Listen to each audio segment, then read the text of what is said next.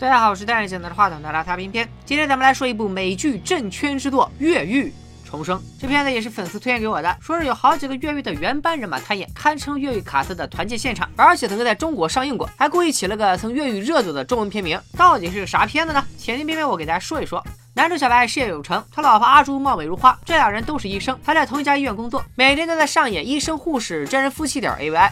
谁知道有一个濒危的商人闯进了他们的生活，商人的扮演者就是越狱里的大兵哥药匣子，咱们这里叫他老黑吧。小白两口子把老黑从死亡边缘拽了回来，康复之后，老黑马上邀请小白和阿朱来自己家做客。要不是有钱人，就是有情调。老黑的这个房子是四面环山，进出都得来个山路十八弯。借着好天气，小白和老黑先去打猎，看着老黑一出手就射死了一只鹿，小白的表情瞬间呆滞。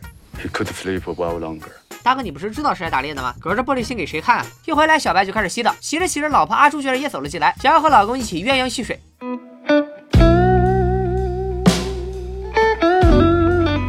就在片片以为终于要进入正题，来点动作戏的时候，喷头里居然喷出了一片姨妈红，这是爱情片表变恐怖片啊！紧接着，阿朱突然就开始左手画个龙，右手画彩虹，浪了起来。我不得不怀疑，是不是老黑提前给他下了药，想当着小白的面来一场 NTR？结果呢？还洗澡呢？快点吧，我等的花儿都谢了。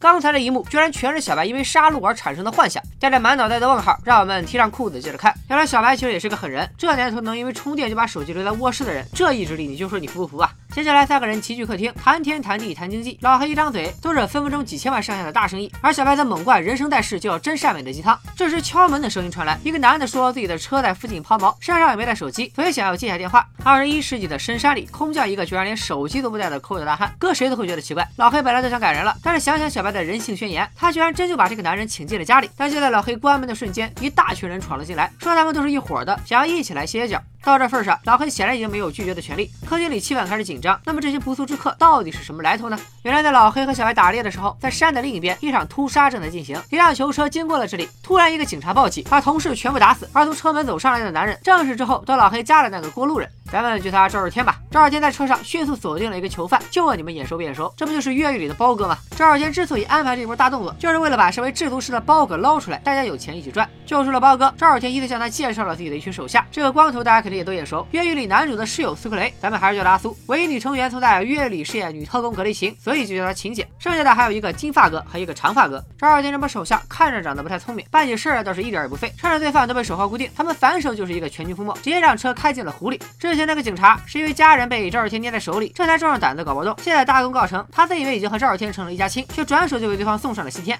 这个画面让包哥有点接受不了，但他的势力远在墨西哥，现在也没什么话语权，只能跟着大家一起上车。眼看所有人就要全身而退，警察突然回光返照，几枪打坏了轮胎。虽然下一秒自己就被爆了头，但这一波好歹也不亏。劫匪困在了原地，这时他们想到了一个办法，不行，没错，什么雷厉风行、手下无情都是假的。这群人连个 Plan B 都没有，车坏了就全员蒙圈，生生的走到了老黑家。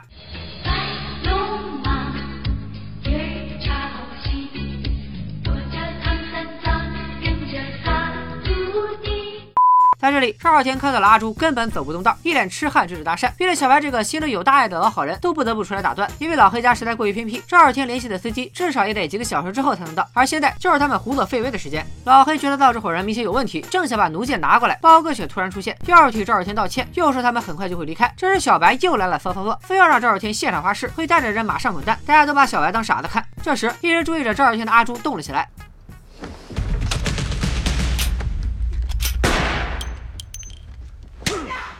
包哥无辜中枪，你看他笑得多开心啊！老黑趁乱一把拿起弩箭，正准备威胁赵二天马上滚蛋。赵二天逼着阿朱给包哥处理伤口，小白拎着小刀准备给老黑报仇，结果自己被狠狠扎了心。默认已经死翘翘的小白被金发哥拖进了车库，天地良心，铁汉柔情，金发哥居然还给小白盖了块白布，然后自己在一边吐嗨。等他发现白布下面已经空无一人的时候，整个人已经上头。接下来金发哥这个走位，我也是佩服。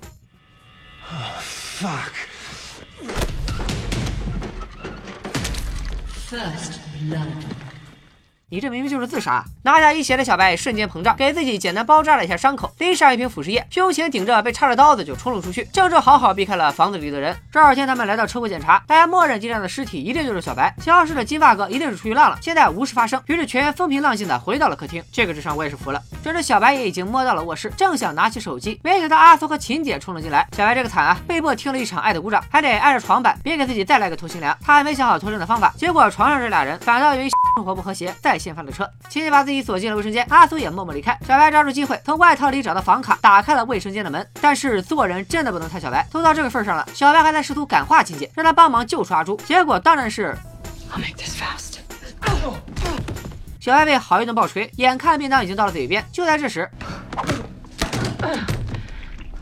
现在问大家一个问题：你觉得刚刚发生了什么？A. 晴姐摔倒了；B. 晴姐摔死了。现在让我们公布答案。去而复返的阿苏又在门外叫嚣，小白用秦姐的口吻伪造纸条支走了他，自己随后悄悄来到了客厅，和惊恐的阿朱确认了眼神，两人打了一波配合。阿朱装作被刺激到失常，又是抢酒喝，又是送拥抱，把阿苏和长发哥唬得一愣一愣的。在他们身后，小白仔已经给酒里加了腐蚀剂，阿苏就这样瞬间狗带。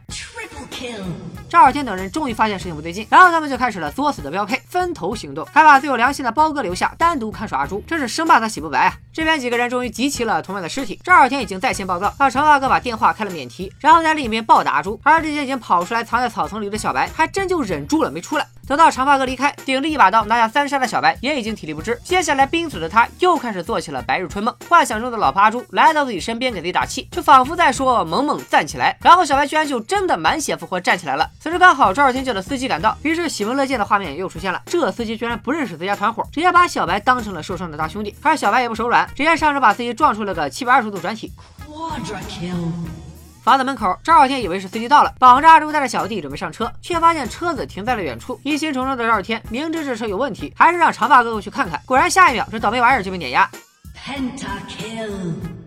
拿下五杀的小白明显开始浪了。我说你直接开车撞死赵二天不就杀青了吗？他偏不，居然自己主动下了车，准备当个活体靶子。赵二天手都举起来了，关键时刻幸亏阿朱一把撞倒了赵二天的枪，这才没让小白提前杀青。虽然保住了小白，但阿朱被打晕扔上了车，包哥也跟了上去。看着倒在地上的小白，赵二天再次人道主义精神发作，居然直接开车离开，没带走一片云彩，也没对小白造成伤害。此处手动艾特一下前面那位被打成蜂窝煤的警察，果然还是你惨啊！阿朱被绑在了座椅上，赵二天一路向前冲，正暗自松了口气，一抬头却看到小白开着老黑的山地车追了上来，一个擦肩而过。就变得赵小天瞬间翻车，大哥，你这已经不是在给主角放水了，你这是在泄洪啊！接下来，胸口一直插刀的小白刚过去想拉开车门，就被赵尔天打倒在地。你敢信吗？一心向善的赵尔天现在自动放弃了武器装备，专心致志的要和小白比拳头。他几下子就压住了小白，眼看一击毙命。这时插刀就要崛起了，包哥一枪就把赵尔天爆了头。接下来他一边替小白报警，一边警告小白不许透露任何与他相关的信息，然后就头也不回的消失在了树林中。至此也算是皆大欢喜。但你以为到这就结束了吗？为了砍断绑着阿朱的绳子，小白把扎心的小刀拔了出来。这把刀在他的身上整整插了一个多小时，终于可以立功了。然而车子也着着了火，两人又。开始了，你别管我和我不能丢下你的性轮 battle，然后才一点意外都没有的赶在最后一秒逃脱，最终圆满康复的小白和已经怀孕的阿朱在老黑的墓前双双望天，全片结束。